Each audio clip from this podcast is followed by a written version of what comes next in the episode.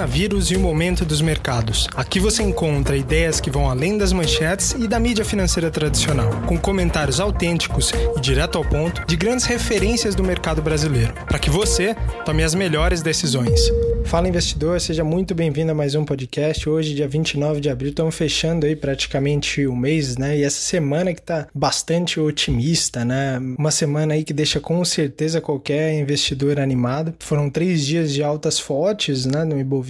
A gente tinha sofrido bastante na sexta-feira com a queda de quase 9,5% ali do Ibovespa ao longo do dia. Chegou a cair mais de 5% no fechamento na sexta-feira após as denúncias, né? O anúncio do pedido de demissão do agora ex-ministro da Justiça Sérgio Moro e também todas as acusações que a gente viu ele fazer relativas ao presidente Jair Bolsonaro e também é, refletindo as complicações possíveis de, de abertura de um novo processo de impeachment, né? É, isso tudo fez o mercado estressar na sexta-feira, mas a gente viu essa semana aqui o Ibovespa recuperar grande parte dessas perdas, né? A gente superou, inclusive, o patamar que a gente tinha fechado lá na quinta-feira anterior àquele anúncio, e muito se deve também ao otimismo que a gente vem vendo lá de fora. Então hoje foi mais um dia de fortes altas lá fora, o S&P 500, que é o principal índice de ações norte-americano, fechou em alta superior a 2%, o Ibovespa aqui fechou em alta de 2,3% hoje, com o dólar também corrigindo forte, caiu bastante, depois ele ultrapassar lá a marca de R$ 5,70, agora ele já voltou para o patamar de R$ 5,30, foi um movimento também muito rápido de correção, hoje caindo 3%. E além disso, o que a gente tem que pontuar aqui é que também contribuiu né, para essa performance do Ibovespa, dá para colocar aqui como um ponto relevante, o início da temporada de resultados. Né? Apesar de eu já ter discutido aqui na segunda-feira que os resultados que a gente começa a ver aqui ainda não estão demasiadamente impactados pelo coronavírus, né? Os primeiros a divulgarem resultados foram os bancos. O Santander divulgou um resultado positivo já ajustado para esse cenário, né? Então veio acima das expectativas. Isso fez também que, a, que houvesse um reajuste do nível de precificação dos bancos que tinham corrigido bastante nas últimas semanas. Todos eles se valorizaram no pregão de ontem, se valorizaram também no pregão de hoje, refletindo também os dados que a gente vê de crescimento de crédito no país. Então, no momento mais conturbado, especialmente olhando para o lado corporativo, as empresas precisando de caixa, até mesmo empresas que são lucrativas, né, precisando reforçar seu capital de giro ali para não sofrer aqui a curto prazo. Então, os bancos estão se beneficiando de alguma forma, apesar de sim eles terem de provisionar mais os seus balanços, proteger um pouco mais, porque a gente pode ter uma série de inadimplências daqui em diante. A gente ainda não sabe a profundidade, né, de até onde a gente pode chegar em relação à deterioração da economia, da renda e também em relação ao desemprego, que aqui já estava num patamar bastante elevado, né, acima de 11%. A gente vinha gradualmente conseguindo diminuir esse número, era muito marginal antes da crise e agora se torna mais complicada essa situação. Então é uma situação diferente. E aqui vale destacar também o que a gente vem falando nas últimas semanas, nos últimos meses aqui no podcast, que é o momento de você também manter cautela. Sim, apareceram muitas oportunidades lá no meio de março, a gente veio aqui, falou bastante, falou dos setores que deveriam passar melhores pela crise, né? Você pode retomar os episódios anteriores se você quiser conferir um pouco do que a gente vinha falando. Em grande parte vem se materializando, né? Empresas ligadas à utilidade pública vêm caindo muito menos, né? Empresas relacionadas ao setor de energia, especialmente, de telecomunicações, eh, e por outro lado, também empresas que sofreram bastante já começam a recuperar, com expectativa de que a gente volte de fato a produzir muito rápido, né? Então, aqui em São Paulo especificamente já há um plano do governo para que a gente comece uma retomada eh, gradativa, da, uma saída, né, da quarentena gradativa a partir do dia 11 do, do mês que vem. Então, é possível sim que a gente comece a ver alguma recuperação. Se a gente olha o exemplo chinês e tenta, né, extrapolar para nossa realidade, apesar de o mundo ocidental ter sido muito mais impactado, né, em termos absolutos, né, e também em termos relativos de, de mortes e contágios em relação à experiência chinesa, né, de onde surgiu o vírus primeiro, e a gente já tem os reflexos é, em grande parte no primeiro trimestre, dá para ver sim que eles recuperaram muito bem, né, nos meses de março, abril. Agora estagnou um pouco também, até porque parece ter uma nova onda de contaminação lá, ainda não se sabe é, muito bem se a gente pode ter uma. Se, o, se esse vírus ele muta muito rapidamente, a gente poderia ter uma segunda onda de contaminação muito rápido, mas hoje também um, fator que contribuiu para o otimismo, né? Não foi só os dados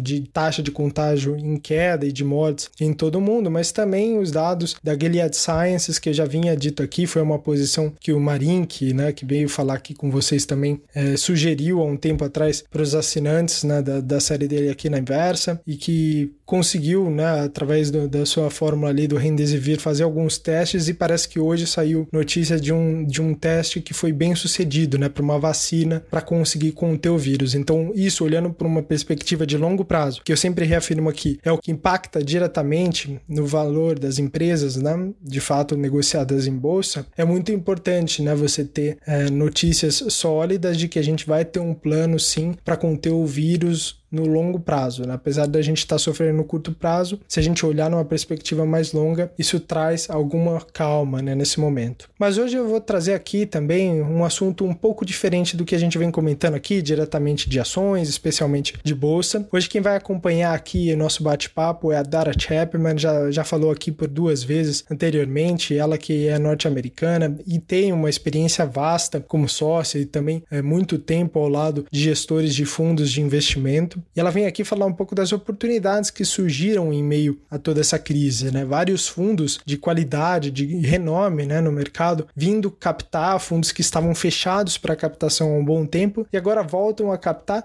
vendo as oportunidades que tem dentro do mercado de capitais, né? Vendo especialmente em bolsa de valores. Então ela fala um pouco sobre isso e também fala sobre o comportamental, né? Como que você tem que reagir nesse momento, tentar identificar o seu perfil, se você é mais moderado, se você é mais agressivo, se você é mais conservador, a importância de você entender também diversificar suas fontes de receita e como você enquadra tudo isso dentro da nossa realidade atual. Então vamos ouvir o que ela tem para falar hoje. Oi, gente, tudo bem? Estamos aqui no podcast e hoje a gente está conversando sobre fundos de ações que está com captações, ou seja, está com entradas, fluxo entrando positiva. É, isso aqui, o que significa? Bom, tem dois lados. Primeiro lado, que o gestor, ele está enxergando oportunidades, ele está vendo que tem oportunidades para ganhar dinheiro, só que ele precisa, para não desfazer uma posição, ele precisa captar, precisa chamar cotistas para entrar no fundo, ingressar no fundo. O caso mais emblemático disso é o Dynamo, um gestor que começou em 93, gestor aqui no Rio, e ele está fechado desde 2011, quase 10 anos, fechado mesmo. E não é porque a performance dele é bom que caras querem entrar. Ele fez uma abertura, três datas, e nessas três datas captou um bilhão em reais. E vou te falar, a cota dele no ano está negativa, negativo 20%, cai mais de 30% só no mês de março, está recuperando agora. Mas enfim, isso mostra que o cara, ele tem nome, ele tem uma histórica maravilhosa, um time, um grupo realmente imbatível. E investidores sabem que quando uma oportunidade dessa aparece, cara tem que entrar. É, então é muito interessante que Dynamo, com o nome que eles têm, os investidores, tem muitos investidores é, de fora, os endowments, enfim, é, eles não iam chamar capital só para aumentar o tamanho de fundos deles. Eles não precisam, é um grupo já que tem sucesso e mais importante deles são o nome, ou seja, eles veem oportunidades para investir e abrir os fundos. Mas tem vários gestores, gestores bons que estão fazendo isso, porque de uma forma geral, a precificação ou, ou valuação das empresas está em um desconto. Ou seja, mesmo com a economia, mesmo com essa crise, mesmo com tudo incerteza, o gestor acha que são bom, boas oportunidades. Agora, esse é um lado, o lado do gestor. O outro lado é o lado do investidor. Vocês, sim, vocês. E neste momento, eu lembro 10 anos atrás, quando você, eu em um grupo com fundo fechado e você vai abrindo o fundo, o investidor fica meio averso ao risco. Nossa, o mundo está caindo, tudo, todo mundo está correndo pela, pela porta no mesmo tempo, enfim. Só que em 10 anos atrás, os juros eram muito mais alto e você teve poucos investidores, pessoas físicas entrando em bolsa, como você tem hoje. Eu acho neste momento, os investidores, é, realmente, se o fato de é, educação financeira está ajudando, se um prazo de fica mais maduro, mais com mais experiência, ou o fato também, com certeza, o nível de juros. Ou seja, o investidor ele não pode ficar saindo pela porta dos fundos. Ele não pode correr atrás de renda fixa como as taxas atuais. Obviamente, ele vai ter um peso sempre em renda fixa, precisa de liquidez, enfim, portfólio diversificado. Só que neste cenário que você tem é, juros, um nível de patamar histórico baixo, o cara ele tem também que correr um pouco risco. Ele está correndo risco no meu melhor momento, que a cota dos fundos está lá por baixo. Ele está comprando, entrando em, em, em fundos de bons gestores a um valor, sabe, depreciado. Ou seja, ele pretende, o investidor pretende pegar a onda e, e surfar essa recuperação. Eu acho fabuloso, que mostra que o investidor neste momento está atento. Ele está vendo a taxa de juros sendo baixo, ou seja, não vai compensar colocar mais do que está é, já alocado. E dois, ele sabe que ele está escolhendo bons gestores, ele está aproveitando desse momento que o gestor está abrindo um fundo. Imagina um Dínamo captou mais de um bi, esgatou, esgatou, tchau, teve fila. Ou seja, é muito interessante. Então, vai, tem outros gestores que estavam abrindo, foram vários, não era só um. Você teve Bugre, você teve é, Oceana,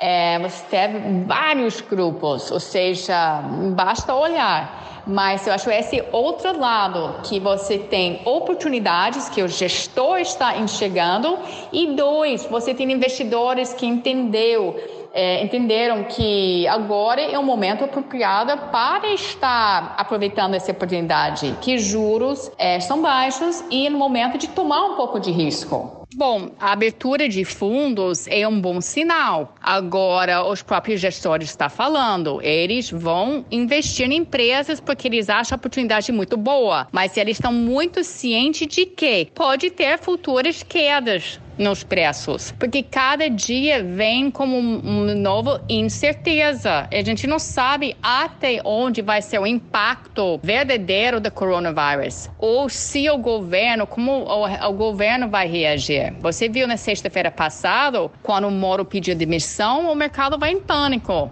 Então, o cenário atual, a gente está enxergando oportunidades, mas eu acho não existe, ah, essa é minha opinião para os próximos seis meses. Eu acho, dado a informação que a gente tem neste momento, dado incertezas, dado os preços é, das empresas em relação às incertezas, eu acho que é interessante de investir. Agora, investir quando você tem já uma funda de reserva, que você não vai precisar desse esse dinheiro no curto prazo. Agora, estou falando isso hoje, baseado na avaliação das empresas e a informação que a gente tem em mãos. Agora, a gente acha que a gente está muito longe de saber até onde vai essa crise. Mas, enquanto isso, a gente vai ponderando se é interessante de investir ou não. Eu sempre acho é muito interessante de investir em um bom gestor, parte de recurso em fundo de ações, um parte em multimercado. Eu não sou, mas esse é meu perfil. Eu sou uma, uma, uma pessoa mais agressiva, ou seja, é, é, eu organizo minha vida para conseguir investir em uma forma mais agressiva, diminuindo meus gastos de outro lado, já tendo um, uma reserva. Enfim, eu não, eu, a Dara Chapman, eu não fico nervosa cada vez que tem uma queda. Obviamente, eu fico olhando. Obviamente, eu fico pensando, momento aumentar mais. Claro, eu não fico, ah, não, é nada. Não, obviamente, a gente fica precificando. Agora, eu não sou uma pessoa que pensa, ah, não, eu vou resgatar tudo e vai para renda fixa. Isso nunca passa para minha cabeça, mas nunca. Eu acho que se você quer ganhar dinheiro, você tem que tomar um risco, mas o risco apropriado. E risco apropriado depende de seu, sua necessidade e de onde você já tem colocado seus recursos e quantas fontes de receitas você tem, entendeu? E por que eu falo em fontes de receita? Porque até você pode ter uma pessoa muito humilde que ganha um valor mínimo, só que essa pessoa humilde, ele foi colocando dinheiro ao lado cada mês, ele comprou um terreno ou comprou um kitnet e ele já tem renda de, de um apartamento ou ele já tem outro negócio, ou seja, se ele perde seu emprego, seu emprego humilde, ele já tem outras fontes de receita. Enquanto isso, tem pessoas que estão acostumadas de só ganhar um salário alto,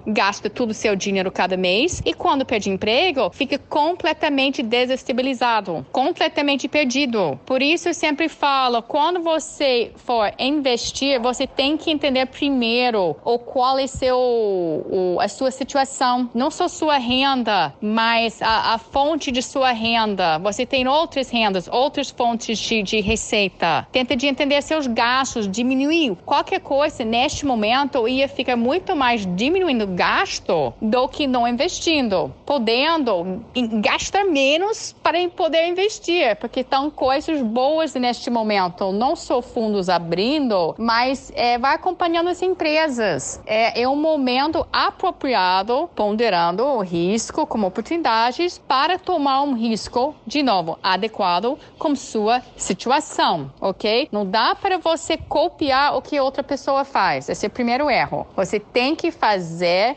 que é apropriada por você. E só você pode decidir isso, ok? Beijo.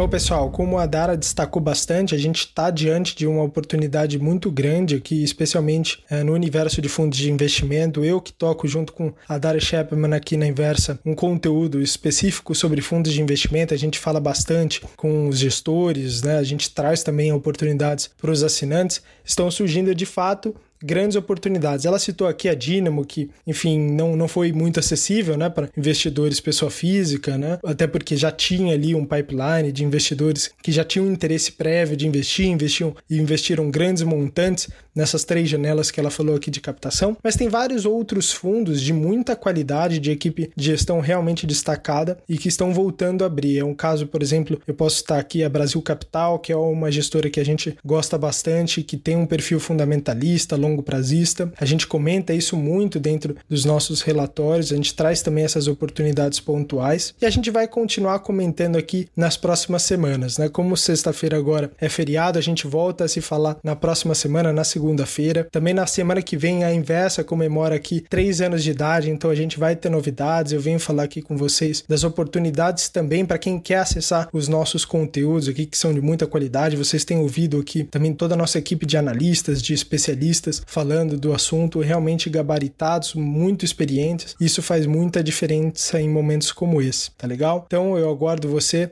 nas próximas semanas. Eu espero contar com, com sua presença aqui. E não se esqueça, deixa aqui também os seus comentários, o que você está achando do podcast, o que, que você quer ouvir, qual o assunto você quer ouvir é, relacionado a ações, fundos imobiliários. A gente pode comentar nos próximos episódios, tá bom? Um forte abraço e até a próxima.